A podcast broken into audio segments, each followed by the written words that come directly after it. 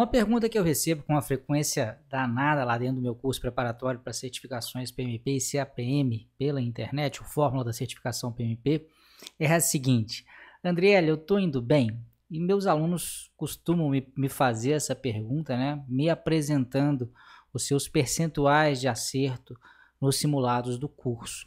É, uma outra maneira de perguntar, né, o que eles me perguntam seria o seguinte: como é que eu sei, né, que eu já posso fazer a prova? Ou qual que é o percentual de acertos que eu deveria ter em simulados para ir com segurança para a prova? Bom, a, a, o percentual de acertos exigido dentro do exame PMP atualmente é meio que um mistério. Né? A última vez que esse número foi divulgado foi lá por volta de 2012, se não me engano, ele girava ali em torno de 61 a 62%, falava-se em 61,5%, mas havia a divulgação desse número. De um tempo para cá, o PMI parou de divulgar essa informação e ele disse que assim não, não, não tem certeza mais se esse é o percentual, mas é um número que a gente acaba trabalhando hoje, apesar de não ter essa oficialização, diria que é um número que a gente costuma levar em consideração. Só que jogo é jogo e treino é treino. E todo gerente de projeto sabe que é bom ter uma certa margem, né? Uh, uma coisa é você fazer os seus simulados no momento em que você está fazendo um treinamento, em que você está mais tranquilo, em que você está numa condição né, de, de, de, mais calma ali, e outra coisa é na hora, a pressão da prova, todas as questões embaralhadas.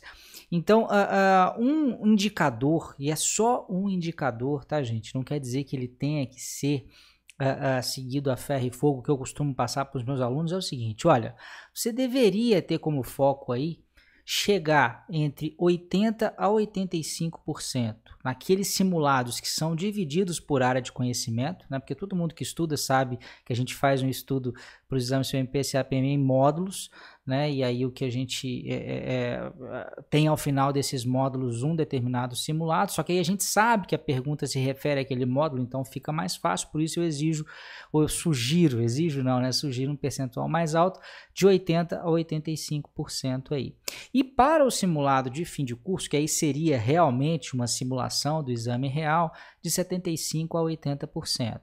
Você pode dizer, pô, André, mas a prova não é 61, 62 que você falou, por que 75 a 80? Mais uma vez, a gente quer ter uma margem, né? a gente quer ir muito bem preparado e quer ter certeza que vai passar, e é por isso, não é à toa, né, que o nosso curso lá já tem um percentual de aprovação acima de 90%, há muitos anos com consistência, eu sugiro, independente da plataforma de estudos que você esteja utilizando, que você também tome esses números como base. Agora, esse é só um indicador. Uma outra coisa que eu sempre digo quando, fazem, é, quando me fazem essa pergunta é o seguinte: repare na sua avaliação subjetiva de aprendizagem. Você acha que de fato você está sabendo por igual todos os grupos de processo, todas as áreas de conhecimento, quais são as suas lacunas, quais, quais são as suas fraquezas.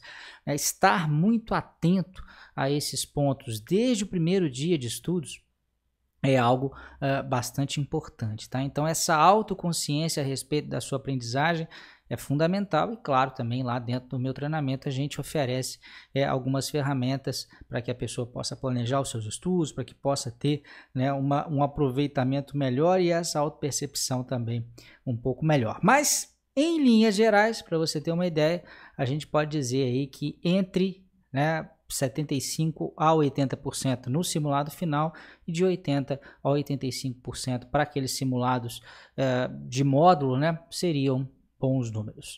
Grande abraço e até a próxima.